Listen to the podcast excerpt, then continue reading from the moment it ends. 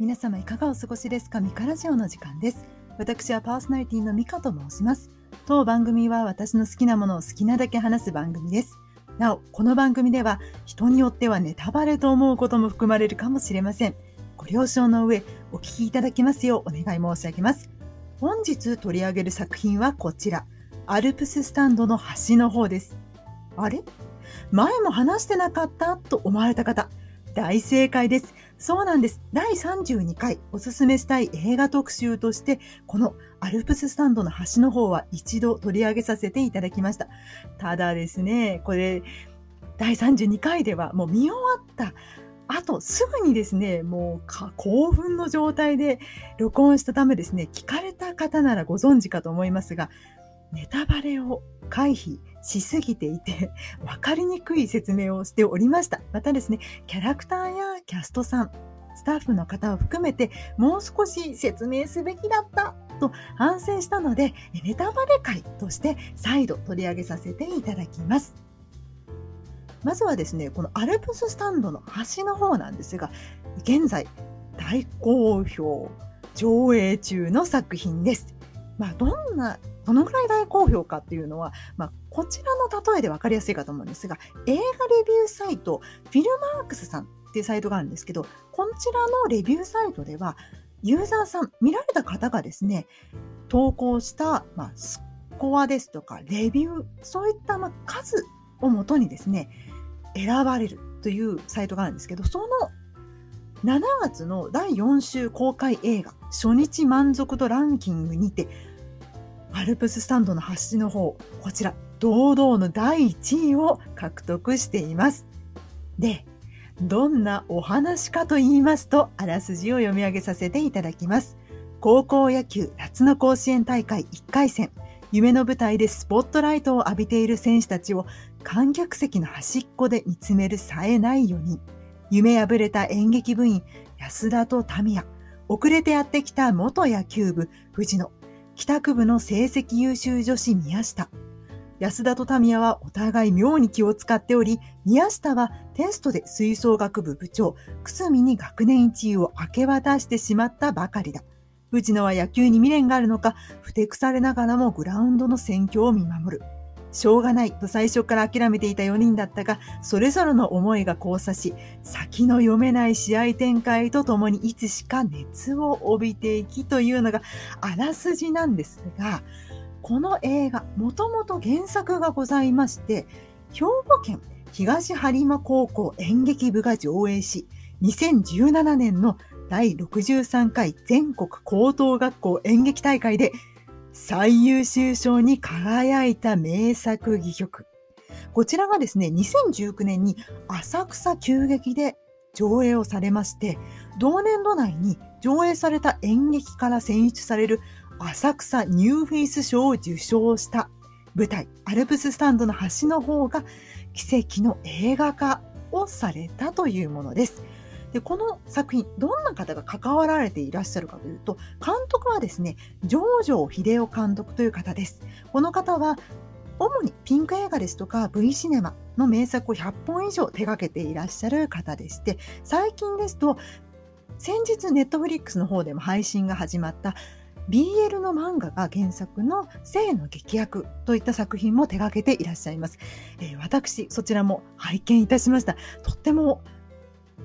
セクシーな内容です。あの、こちら、未成年の方が見られない内容ですので、残念ながら当番組内でご紹介ができないんですけれども、えー、とてもセクシーなんですけれども、いい映画でしたので、あの、ご興味ある方はですね、ぜひ見られてみてはいかがでしょうか。ただ、大人向けですので、我は大人、未成年じゃないよという方だけですね、ネットフリックスさんの方で、あの、見てみてください。で、話を元に戻しまして、まこちらですね、第32回でも私お伝えしたんですよ。このね、何せ先ほどあらすじに申し上げたように夏の甲子園の大会1回戦なんですよ。ですからずっとですね、夏の音がしますよという話をですね、第32回ではずっとな音をですね、押しておりました。で、こちら夏のざわめきと言いますか、まあ、夏の匂いまでしてきそうな風の音ですとか、そういったですね、木々のざわめき、そういったものも音が入ってますし、あとですね、これ32回でもご説明してるんですけど、この映画、もともと舞台だっていうのもあるんですけれども、グラウンドが一切映らないという野球映画になります。不思議でしょ？う野球をのね、応援をしているのにもかかわらず、グラウンドが映らない。つまり、野球部員も映らないですし、しかも、スコアボードさえも映らないという作品となっています。ですから、野球の試合展開を表現するのに、ボールを打った音ですとか、セリフの説明でのみ解説がされるんですよ。なので、もう見ながら、あ、きっとこの音でこういう説明だから今こういう状況なんだっていうのをですね、聞きながら、音も聞きながら、セリフを聞いて、音も聞いて、いや、こういう状態なんだなっていうのを想像しながら楽しむという作品なんですが、またこのね、音のタイミングがとにかくいいんですよ。音があってからキャストさんたちが、ね、実際には聞こえない音に向かって反応してですね、演技をしてるっていうので、またそのね、タイミングが素晴らしいんですよ。音のタイミングも素晴らしいですし、役者さんたち、まエキストラさんたちの反応もとても素晴らしいんです。で、そのサウンドデザインどなたがやられてるかっていうのはですね、あのパンフレットの方で、また、あのエンドロールの方にも流れていたんですが、サウンドデザインは山本隆明さんという方がやられていましいらっしゃいました。この山本隆明さんなんですが、SR 埼玉のラッパーですとか、またですね、最近ですと、え音楽、アニメーション映画ございましたね。あちらの、え音響監督もやられていらっしゃいまして、大変ですね、録音ですとか、そういったものに定評のある方がやられていらっしゃいます。ぜひですね、もう素晴らしい、あの、音がちょっとでもずれただけ気になるという方もですね、あの、お楽しみいただけるような素晴らしい作品となっております。また、吹奏楽部がですね、一生懸命演奏しながらですね、応援するんですけれども、その演奏、体操、あの、演奏をですね、していらっしゃるのが、シエロウィンドシンフォニーさんという、こちらはですね、神奈川県平塚市に発足した吹奏楽団がの方々がですね、やられてらっしゃるんですけども、こちらもいいんですよ。ま挿入歌としてですね、トレイントレインですとか、そういったものがですね、あの、その吹奏楽で、あの、演奏されるんですけれども、これがぐっとくるんですね。というようなですね、あの、吹奏楽部の経験がある方も楽しめますし、また、野球部の方もですね、きっとあの頃を思い出すと思いますし、また、あらすじでお話ししましたが、演劇部、元演劇部、私も元演劇部ですけれども、高校演劇部経験者ですが、もうぐっと来ちゃいますよ。私はずっと泣いてました。あの、2回目先日見に行ったんですけど、2回目もうボロ泣きでね、ああ、もう、もうダメってなりましたね。後でなぜこれがこんなにも心動かされた私の場合って話もさせていただきますが、もうちょっとスタッフさんですね、そういったものもお話をさせていただこうと思います。え続いてですね、えこちら、えー、キャストさんのお話をさせていただきますね。え安田アスナさん。こちら演劇部の3年生ですね。こちら登場するキャラクターというのは、主に4名のアルプススタンドの端の方にいる人と、3名のアルプススタンドの真ん中にいる吹奏楽部の3人。そして、その間をですね、行き来すると言いますか、出てきますね。あの、熱血教師と言いますか、英語教師の厚木修平先生というのが出てきます。で、一人一人ご紹介いたします。まず演劇部、安田明葉役には、小野里奈さん。この方は2019年の浅草急激で上映された舞台版からの続投をされていらっしゃいます。この方ですね、中学生日記ですとか、そういったドラマなどにもご出演されていたようです。でね、この、あの、ボブと言いますか、ボブのですね、あの、おかっぱと言いますか、あのぐらいの髪型でですね、あの、あらすじにもあったように、とある理由から、タミヤ光という役、こですね、西本マリーさんが演じてらっしゃるタミヤ光とですね、微妙な距離感があるんですよ。ただ、話がですね、進むごとにだんだんこの二人の距離感もね、近づいてきて衝突があって、そして心を開き、そこからの、みたいな。すごいんだなって続きまして。で続いて演劇部員2人目。先ほどご紹介いたしました、あの、西本マリンさん。ツインテールというの位置としてちょっと低めなんですけれども、耳の後ろら辺でですね、二つ結びをしている女の子です。西本マリンさんが演じているタミヤヒカル。このタミヤヒカルさんはですね、とってもとぼけた子で、彼女が実はインフルエンザになってしまったので、演劇の大会にちょっとですね、出場ができず、脚本などを書いた、先ほどご紹介しました、安田さんとちょっと微妙な距離っていう。ただこの子はね、本当にちょっととぼけているんですけれども、彼女はね、いい子なんですよ。とぼけてるんだけどいい子。もう皆さんですね、この、いいですか、アルプススタンドの端の方、出てくる人みんなね、ちょっと嫌だなと思ったとしても、後々、あ、この子そんな子じゃなかったんだ、みたいな。誰も悪い人が出てこないんですよ。見方を変えれば、この子だってこういう子なんだよね、みたいな。どうですか？皆さん、あの、作品を見てですね、私は悪い人をあんまり見たくないんですって方もいらっしゃると思うんです。なんだか辛い気持ちが出てくる。最後にですね、必ずちょっとね、嫌だなと思っても、必ずフォローと言いますか、というのがある入るので、結構ですね、皆さんご安心いただいて見られる、見れるような映画だと思います。で、続いてご紹介いたしますのは、元野球部。昔、ピッチャーで野球部にいた藤野藤夫役には平井亞門さん。えこの方はですね、あの、舞台版、あの、先ほども申し上げました、安田役、タミヤ役の、えー、小野里奈さんと西本真理さんは、お二人ともですね、2019年の浅草急激で上映された舞台版からの続投となるんですが、この平井亞門さんは、あの、この映画から初めて参加をされていらっしゃる方です。でですね、この平井亞門さんが演じる藤野くんなんですが、この子がね、ちょっと未練があるんですよ。元野球部なんだけど。なんで未練があるかっていうと、彼が所属している野球部にはですね、すでにスター選手、もうプロからちょっと目をつけられているような、目をかけられているようなですね、園田というピッチャーがいるんですよ。なので、彼はどれだけ頑張ってもどんどん差は開いていくし、し、出られる機会なんてないしっていうことで諦めてやめてしまった。だけど野球にどこか未練があるという子なんです。そしてもう一人ですね、メインとなるもう一人は帰宅部の成績優秀女子、宮下さんというメガネっ子なんですよ。この方もおかっぱの子でですね、メガネをかけていて、白い肌でですね、非常に透明感があって、ほっぺにですね、ほくろがあるのがチャームポイントの方なんですが、この宮下めぐみさんを演じていらっしゃるのが中村朱里さんという方です。この方はですね、テレビ朝日のラストアイドルから誕生したラストアイドルファミリーの、えー、メンバーとして活躍をしていらっしゃいます。この方もですね、2019年の舞台版から続投をしていらっしゃいます。でこのですね、宮下さんの役を演じらっしゃる中村朱里さんがすごいなんか儚げな感じでですね、すごいグッとくるんですよ。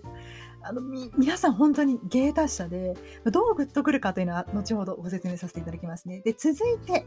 吹奏楽部、アルプススタンドの真ん中、カースト的にはですね、ピラミッドでいう上位層に位置しておりますお三方を説明させていただきます。黒木ひかりさん。この方はですね、ウルトラマン Z に出演されていらっしゃいます。この方だけ私はですね、あの知っていたんですね。ウルトラマン Z を見ているので、存じ上げていたんですが、黒木ひかりさんが演じているのが、久住智香、吹奏楽部部長のトランペットを吹いている彼女です。でこの子がですね、実は先ほど説明した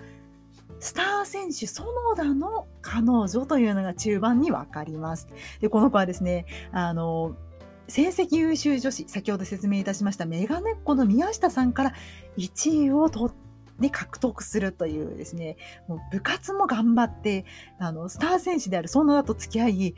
えー、勉強もできるという、もうね、すごい、何でもできるみたいな。で、彼女はですね、あの、ポニーテールをしていて、もうね、本当に、このイメージする、私は勝手にイメージするね、吹奏楽部、甲子園で吹いている姿、すごいね、イメージができる、本当にね、ポカリスエットの CM に結構これをいろんな方がいらっしゃってました。ポカリスエットの CM に出てこれそうな、本当に爽やかな女性です。しかも性格がいいんですよ。めちゃくちゃ性格がいいの。なんか、後で説明しますね。性格がいいんですよ。で、その、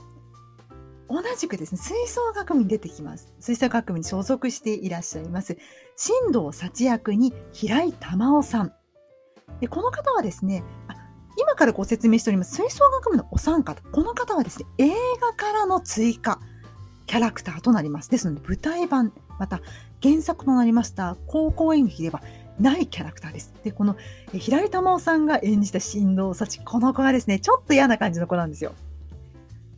なんかちょっと、あいつらが、あいつらみたいなの一番よくわかんないわとか、ちょっとね、煽る感じのキャラクターで、ショートカットで、まあ、ちょっとボタン開けて、あの、シャツあの、スカートに中に入れずに出してるって、なんかちょっとかったるそうに歩いてるような子なんです。だけど、だけどちょっと嫌なやつなのかなと思ったんだけど、最後の方で、いやいや、そうじゃないかもねっていうのが分かるっていうのがね、またね、いいんですよ。で、この新藤さんの演技がですね、もう平井玉緒さんが演じてらっしゃる新藤さんの、で、キャラクターの演技はもうめちゃくちゃうまい。こんな子いたって思うような子なんですよ。で、私、この役を見た時に、第1回目見た時、うってなったんですけど、2回目見た時にですね、あ、こういうちょっと嫌だなって正直思った子って会ったことあるけど、よくよく考えたらこの子がどういう子だったかって考えたこともなかったなっていうのを2回目にしてですね、2回目見た時に思い起こしてですね、なんか昔いた私にとっての新藤幸を思い出した時にですね、あ、あの子もね、本当は嫌な子じゃなかったのかもあんまり知らなかっただけでっていうふうにね、思えたので、非常にですね、この映画、私にとっても嫌なちょっと嫌だなと思ったこの思い出さえもですね、もしかしたら私が知らないだけであの子いい子だったのかもっていうふうにですね、ちょっと消化できたので、そういった意味でもですね、平井さん、素晴らしい演技でした。ありがとうございました。とお伝えしておきます。続いて、吹奏楽部のリサキリン。役には山川瑠香さん。で、この方はですね、TikTok の動画が、あの、動画をですね、見た事務所関係者の目に留まって芸能界入りをしたということで、劇場映画本作が初出演となるという方です。この子もですね、あの、まあ、ロングヘアの子で、あの、真ん中分けしているような子で、あの、ちょっとですね、先ほどご説明した、え新藤幸さん、新藤幸とですね、一緒に、あの、周りの、まあ、久住智香ちゃんですね、吹奏楽部の部長のことちょっとからかったりするんです。要は、スター選手と付き合ってるから、あの、なんか、園田でしょみたいな、チュッチュみたいな、そういうことをやって、まあ、途中ですね、からかったりするシーンも出てくるんですけれども、あの、やっぱりこの子も、あそんなに悪い子じゃないんだろうなっていうような感じの子なんですね。でとってもみんな可愛い子なんですよ。どう可愛いかってね、やっぱりですね、皆さんに見ていただきたいんですが、続いて、最後にですね、キャラクターは、厚木周平役、目次立樹さん。この方はですね、もともと劇団五次元というもの、あの、劇団をですね、旗揚げをされて、そちらでですね、あの俳優をやられていらっしゃいます。で、この英語教師を演じてらっしゃるんですが、このね、英語教師というのがすごい、もうみんなにもうアルプス山の端から真ん中にかけて、もうずっと縦横無尽に歩いてですね、お前ら、もっと応援しろみたいな、もっと帰らせみたいなことを言うキャラクターなんですよ。で、本当に空回ってるから、ちょっとうざがられてるんですよ、正直。でも、熱血教師なんですけど、この先生がどんな思いでみんなにそういうふうに応援しろって言ってたかっていうのは想像なかなかできないんですけど、ちょっとですね、あ、きっと本当はこういう気持ちだったのかなとか、かちょっとね、あの、想像をかき立てるようなシーンとかもあったりしてですね、この先生もね、私2回目はですね、実は、あの、厚木先生にめちゃくちゃ 心をですね、あの、感情移入してですね、あ、厚木先生みたいな気持ちで見てしまったんですが、あの、この作品は老若男女、小さいお子さんから本当にお年寄りまで、いろんな方が見てですね、あの頃の自分が高校生だったことを、頃を思い出す方もいらっしゃるでしょうし、これから高校生になる方もですね、あの、いろいろですね、思いを馳せれるでしょうし、現在高校生の方もですね、あの、いろいろですね、思うことがあると思いますし、本当にね、見ておいて損はないです。とっても爽やかな、僕、も見た後のですね、幸せな気持ちになれる映画なんですね。で、もう少し説明をさせ、そうは言っても何を言ってんのかさっぱりわからないよ。私もね、あの、いろいろ準備をしたんですよ。準備をして、えー、今回2回目の話となるんですけれども、なかなかうまくまとまらずに話しておりますが、このストーリーというのは先ほど申し上げたように、実はまインフルエンザが、にかかってしまったせいで、まあ、えー大会ですね、演劇部の大会に出られずに、ちょっとね、抱え、何か言う、もやもやを抱えている安田さんとタミヤさんですね。この二人の、まあ、会話劇が最初に、冒頭に始まるんですけれど、一番最初のシーンというのが、安田さんがですね、あの、先生からですね、しょうがないって言われてしまうシーンから始まるんですよ。冒頭ですね。なので、何がしょうがないって言われてるのかさっぱりわかんないんですよ。え、どういうことなの？って。そこから急に場面が変わって、5回裏からですね、始まるっていう、もう、もう試合は始まってる状態から始まるんですよ。試合の途中から話が進んでいくという試合展開となるので、みんなですね、あの、安田さんとタミヤさんはあんまりやる気がないと言いますか、来るのどうしようかなってぐらいな感じで来てるので、あの、まあ、ゆっくり応援しに来るっていう二人なんですけれども、その二人がですね、まあ、おとぼけなタミヤさんはやや、あの、野球が分かって、安田さんは全然点で野球がわからないみたいな。で、そんな二人がですね、すごく、まあ、ファウルボール当たったら死ぬっておじさんから聞いたって、あの、言ったりとか、え、で、おじさんが言ってたって言って、まあね、ちょっとですね、この、おじさんなんで知ってるのみたいなことを言うんですよ。ね、なんでファウルボールに当たったら死ぬって知ってんのって聞いたら、いや、おじさん当たったことあるからって言って、え、おじさん死んだんじゃないの？みたいな、そういうですね、あの、ノリのですね、楽しい会話とかも入ってたりするんです軽い会話も入ってるんですね。そこからですね、だんだんだんだん試合展開とともに、キャラクター同士がぶつかり合っていてっていう話なんですけれども、こちらですね、あの、対戦相手というのが、すごく強い強豪校、強豪校なんですよ。で、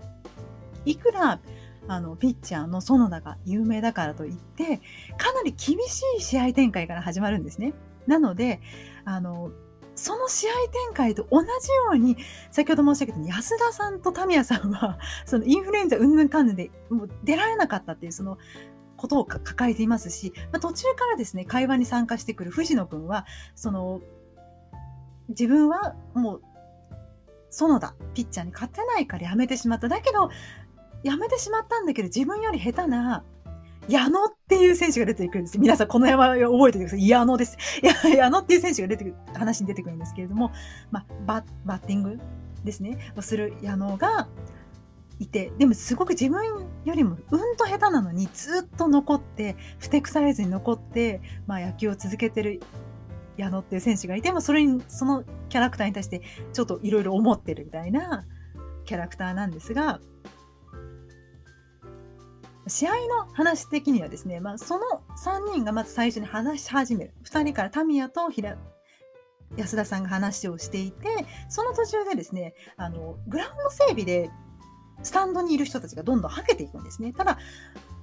タミヤさんも安田さんもそこまで野球に詳しくない。特にタミヤさんはある程度わかるけれども、どうしてスタンドの方から人がはけてくるのかわからなくて、いや、実はグラウンド整備だよっていう説明をしてくれるんですね。藤野くんが後ろにいるので、元野球部の子があの斜め後ろにいるので、アルプススタンドに座っているあの2人に話しかけてくれて、いや、実はグラウンド整備だからみんなどっかに今のうちにあの飲み物ね、買いに行ったりとかしてるんだよみたいな説明からですね、どんどんどんどんキャラクターが増えていくっていう流れになります。で、この藤野くん、元野球部の藤野くんっていうのは、実はですね、成績優秀女子、メガネっ子のですね、宮下さんが好きだっていうのもですね、なんとなく、あの、匂わされてるんですね。そう、匂わされてるんです。でも、かわいそうなことに、宮下さんは、あの、全然人と関わらないキャラクターなんですよ。人なんですね。で、宮下さんは英語の授業で、あの、安田さん、安田ハさんと一緒になっても全然何にも話さなかったみたいに言われてるような子で、本当にいつも一人でいるんですよ。で、熱血の教師が、熱血教師がね、おい、お前、あ宮下、お前はみんなと一緒に、あの、応援したいとみたいなこと言われて、一人でいちゃいたじゃい、ね、いたらダメですか？みたいなことを、あの、言い返してしまうようなですね、あの、ちょっと、孤独というか、まあ、どう人と接したらいいかわからないっていうキャラクターなんですけれども、ですので、結構ですね、一人なキャラクター、孤独なキャラクターが人と少しずつですね、向き合って話せるようになって、最後にはっていう展開もあるので、あの、今現在ですね、ちょっと孤独感を抱えてる人も見ても楽し、楽しめるという言えばいいのかな、感情移入して、あの、心が揺さぶられる映画でもあると思っております。で、途中でですね、その宮下さんが好きなキャラクターが、実は、あの、ピッチャーのですね、園田君というのが分かってたけど、園田君はもうすでに、あの、吹奏楽部部長のくすみさんと付き合ってるわけです。で、それをしてしまった宮下さんが体調を崩してしまって、もう、あの、あの、タミヤさんと藤野くんに抱えられて、そのアルプスタンドからですね、スタンドの裏手に、あの、避難するっていうシーンがあるんですが、それで、まあ、はけていくっていうシーンがあるんですね。で、それを先ほどご紹介した吹奏楽部の新藤幸と、あの、くすみさん、吹奏楽部部長の彼女が見ていて、まあ、新野幸さんは、え、ああいう奴らが一番わかんないわとか言ってるんですけど、まあ、くすみさんは心配して、あの、こっそりですね、あの、メイサさんのところに行って、ポカリセットみたいなですね、あの、スポーツドリンクを渡してあげて、塩分とかも取った方がいいよって言って渡してあげるんですよ。いい子なんだよ。この、この部長、吹奏楽部部長も、こんな、わ、本当綺麗だし、心も優しいし、頭もいいし、も努力して、努力をしてちゃんとできるようになるっていう、もう本当に素晴らしいキャラクターでもあるんですが、彼女が言うんですけれども、宮下さんは先、さ、途中で試合の流れとともに途中でですね、その園田くんが実は、えー、みんな話し始めるんですけれども、えー、知ってしまう。その、孫田くんと宮下さんが付き合ってるっていうのを知ってしまったっていう都合上ですね、まあ、ショックを受けた状態で、そんな、えー自分の好きな人の彼女からですね、スポーツドリンクを渡されてしまって、うってなるんですね。で、受け取れないんですよ、その時。受け取れなくて、で、あの、先ほど、あの、抱えてあげていた、一緒にですね、両脇、片方ずつ抱えてあげていた、まあ、タミヤさんっていう、あの、おとぼけ女子がですね、え、もらった方がいいよ。ここの自販機高いよ。黒豆茶以外は200円だよ。もらった方がいいよっていうですね、ちょっとずれたですね、あの、もらった方がいいよっていうコメントをしてあげるんですけど、そこもめちゃくちゃね、これ、今、セリフだけで言ってるんですよくわかんないと思うんですけど、すごい可愛い一連の流れなんですよ。タミヤさんも大好きなんです。なので、そちらを見ていただきたいんですが、で、結局、受け取れずに、仕方がなくですね、タミヤさんが受け取るっていう、まあ、受け取るっていうかね、もらうっていう形になってしまうんですが、で、そこからですね、実は、宮下さんとタミヤさんがですね、あの、タミヤさん的には、あのね、ちょっと、あの、いいと思ってるんだよね、みたいな。その、私も園田君のことちょっとね、あの、好きだと思ってるんだよね、みたいなことを話し始めるんですよ。で、それで宮下さんが初めて心を開くんです。成績優秀女子のメガネコの宮下さんが初めてそこで、タメさん、あの、おとぼけの女子が柔らかい感じで、私も園田くん好きなんだよね、みたいな。割と好きなんだよね、みたいな。この割と好きっていうフレーズで、えって宮下さんがなって心を開き始めるんですよ。で、だって、園田くんって、あの、性格もいいし、声もいいし、みたいな、このいいところ、彼女が思ういいところ言ってって、それに、あの、宮下さんが、あ、私も好きなのみたいなこと言って、ここでですね、なんと、スタンドの裏で宮下さんとタミヤさんの心が引き合って少しですね、仲良くなるっていうシーンがあるんですよ。で、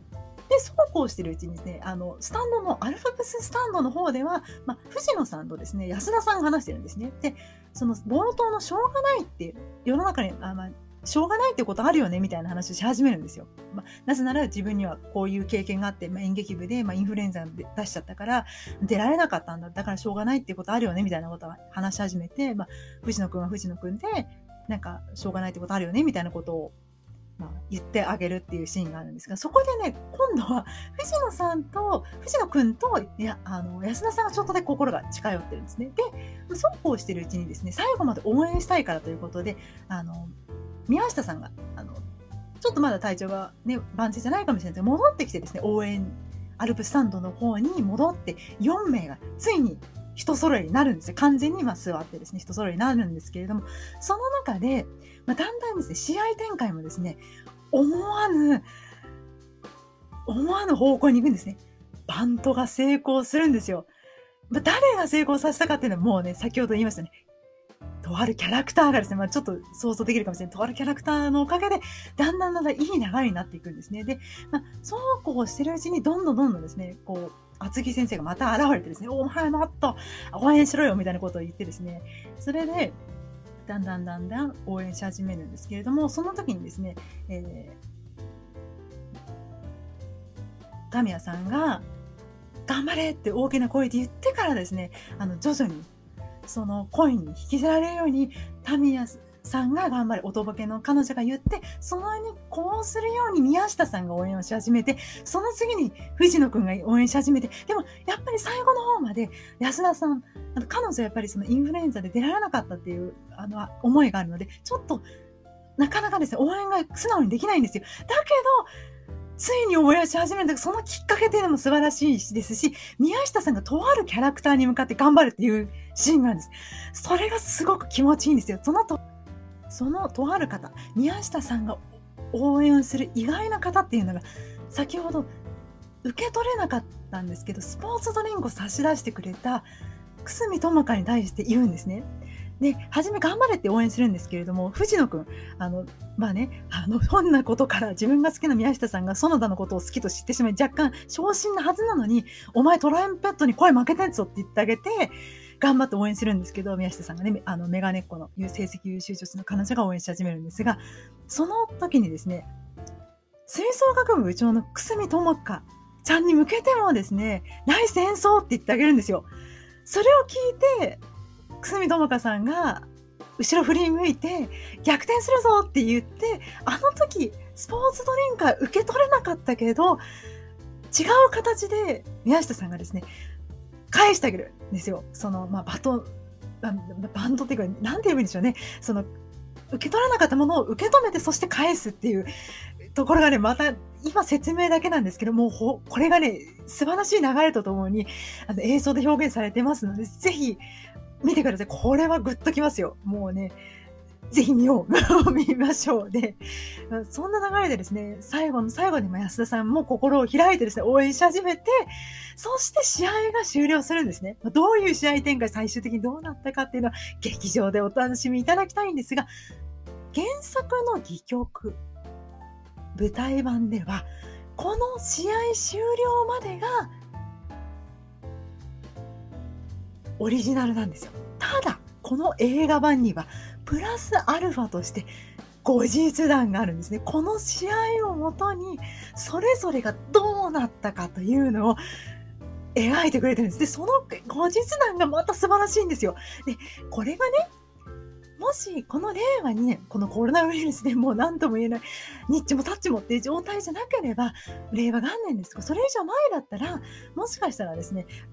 あの、いや、オリジナル版だけでもよかったんじゃないのっていうふうに思えたかもしれないんですけど、今このニッチもサッチもいかない状況だと、このね、最後の後日談こそ、もうこの映画の最高な、あの、なんでしょう、頑張るっていうのは無駄じゃないっていうのを表しているのですね、最高のエンディングを迎えますので、ぜひお楽しみください。ああ、ダメだ。32回でも最後で会いたからもう、こらえようと思ってるんですけど、結構厳しいですね。そんなこんなですね、あの、素晴らしい役です。しかも、先ほど申し上げた、新藤幸さんで、ね、ちょっとからかってくるような、ちょっと嫌なやつ。彼女もですね、試合の方でですね、途中ですね、思わぬ反応をしたりします。で、その思わぬ反応でこの子は悪い子じゃないんだっていうのがわかるので、それはどんな反応なのか素晴らしい演技されてますので、そちらも合わせて劇場で楽しんでください。このね、映画は絶対にロングランになりますし、今後多分、うまくいけば、毎年夏になると、テレビとかで上映されるような素晴らしい作品になると思うので、今もしもあなたがあの37.5度以下で、なんだか喉の調子もいいし、鼻の調子もいいし、体の調子が万全だなという方、ぜひですね、劇場に行かれていくと、いや、私、これ、映画館でかかってる時に見たのって自慢、もうね、自慢的にいいのかわかんないんですけど、言えるような大傑作ですので、ぜひ見てください。で、最後にですね、私何がもうやっぱりグッときたかっていうと、あの、まあ、努力してる人をですね、あの、ま、羨ましいなと思いつつ自分はなれないなとか思ったりですとか、なんかちょっとやっかみみたいな気持ちになりなってなかなかこう素直に応援できなかったりもするんですけどこの映画を見るとねやっぱり努力って素晴らしいし自分も努力しなきゃなって気持ちにもなるしやっぱり努力してる人を応援するし認めてあげるっていうのはどれほど素晴らしいことなのかっていうのも感じさせてくれるのでぜひもう本当自分に子供がいたら子供にも見せたいし親にも見せたいしもういろんな人に見せたいみたいなぜひ見てみてくださいで個人的に私は高校演劇経験者で私もですね、実はあの大会出たことあるんですよ。ただ、私の場合、インフルエンザじゃないんですけれども、残念ながら次のコマに進めることができなかったんですね。これ理由があってですね、えー、高校演劇の規定が60分、えー、60分の舞台で、かつ1秒も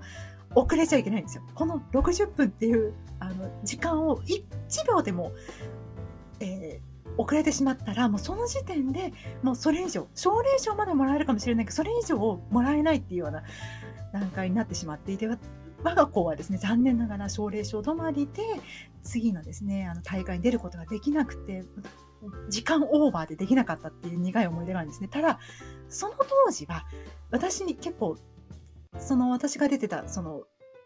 あの大会用の舞台ですねその時のキャラクターが序盤にすぐに出番があるキャラクターでもう結構ね序盤の時点でちょっと押しそうだったんですよでその時点でも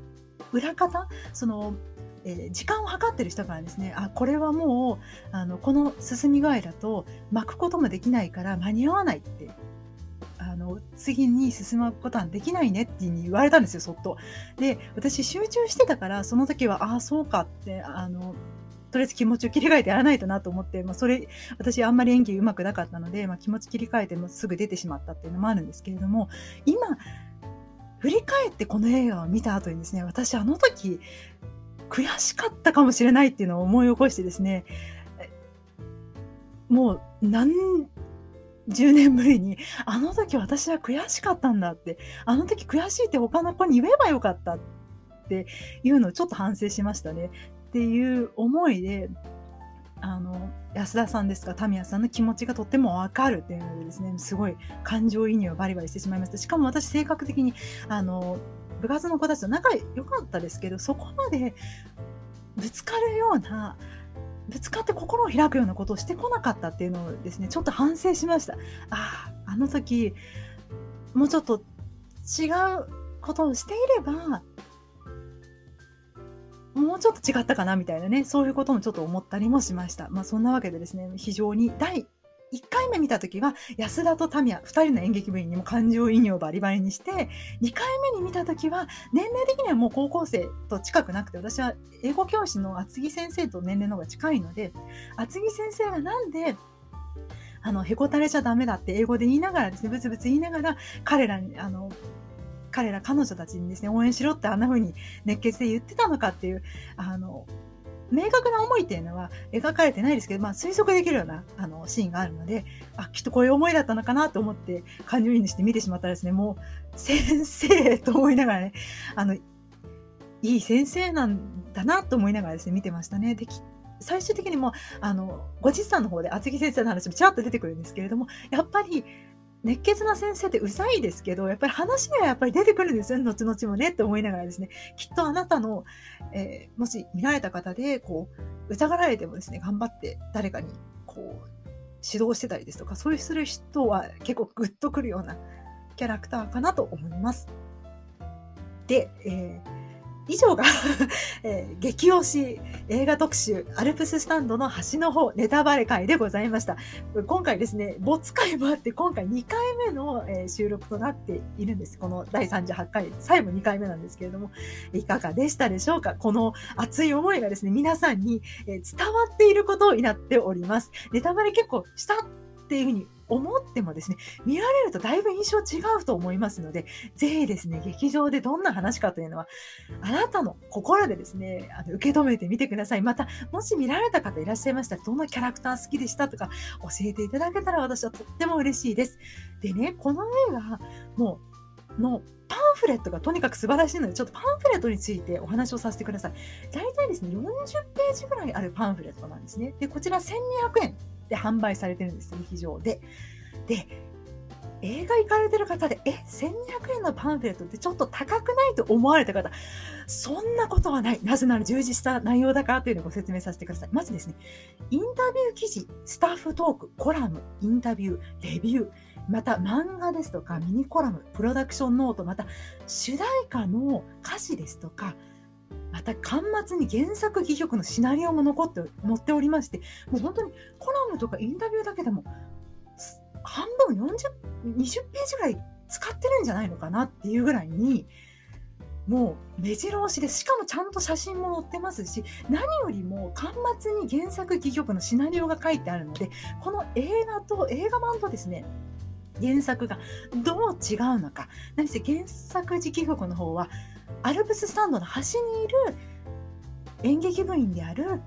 安田とタミヤと元野球部ピッチャーの藤野と、あと、メガネっ子、成績優秀女子の宮下さん。この4名、アルプススタンドの端にいる彼女たちしかいないし、だから、吹奏楽部の人も、え、英語の先生も出てこないんですよ。どういうふうな違いがあるのかですとか、結構ね、説明も違ったりしてるんですよ。あ、結構違うなっていうお楽しみもいただけますので、しかも、で、間末に原作企業ですよ。これ、今、演劇やられてる方もきっとね、やりたくなりますし、あと私、あの、ね、著作権があるから表には出せないですけど、一人で朗読をしようかなと勝手に思ってるぐらいに、あの、楽しい原作戯曲です。ただ、あの、こちらですね、1200円という値段にうっとなられる方も、ぜひご満足いただける内容だと思っております。ただ、先ほど、えー、こちらのパンフレットなんですけれども、大変ご好評いただいているようで、完売がですね、映画館ので続いているそうです。ただ、あの、こちら、この映画はですね、えー、本作の企画、配給、宣伝をされていらっしゃいます、スポテッドプロダクションさんという会社さんがオンラインの方でもですね、販売しているようですので、ぜひ映画館で売ってなかった諦めちゃおうかなってなる前にぜひですね、オンラインの方であのご購入されてみてはいかがでしょうか。いや実は美香さん、私もオンラインで頼んじゃったんだけれども、まだ届かないのよ。なんか、アルプススタンドの端の方感動したんだけど何かいいものないという方はですね、ぜひ今月号、2020年9月号の映画批評批評にて、あの、ジョージョ秀夫監督のインタビュー記事、こちら4ページなんですが、大変内容が充実しておりますので、ぜひそちらを読んでみてはいかがでしょうか。例えばですね、内容は、まあ、販売しております。現在大好評販売中の雑誌ですし、内容はですね、取り上げないんですが、まあ、リア充の辛さですとか、なんで先生があのセリフを英語で言っているのかですとか、なんでこの映像ではあの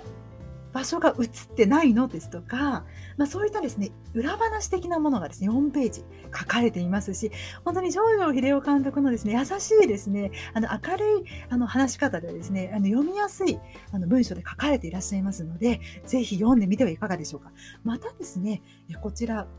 YouTube のチャンネルの方でですね、あの、いろんなチャンネルさんの活弁シネマクラブさんという方がですね、あの、先ほどお話した平井玉緒さん、新藤幸役をやられた方がですね、あの、出演された裏話の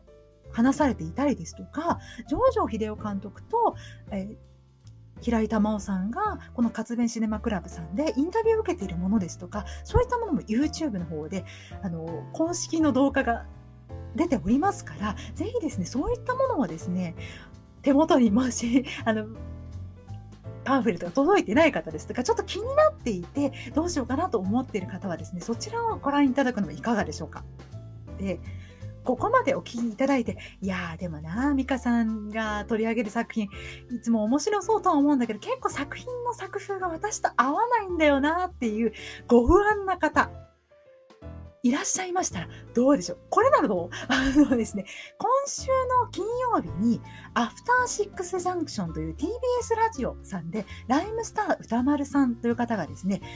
アルプススタンドの端の方を評論されるデビューといいますか、される予定でございますので、ぜひそちらを聞かれてから、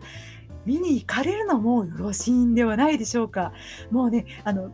日8月の5日の、えー、配信のですね、あの、アフターシックスジャンクションのオープニングトークの方でも、あの、私タイムフリーで教えていただいてですね、あの、リスナーさんからですね、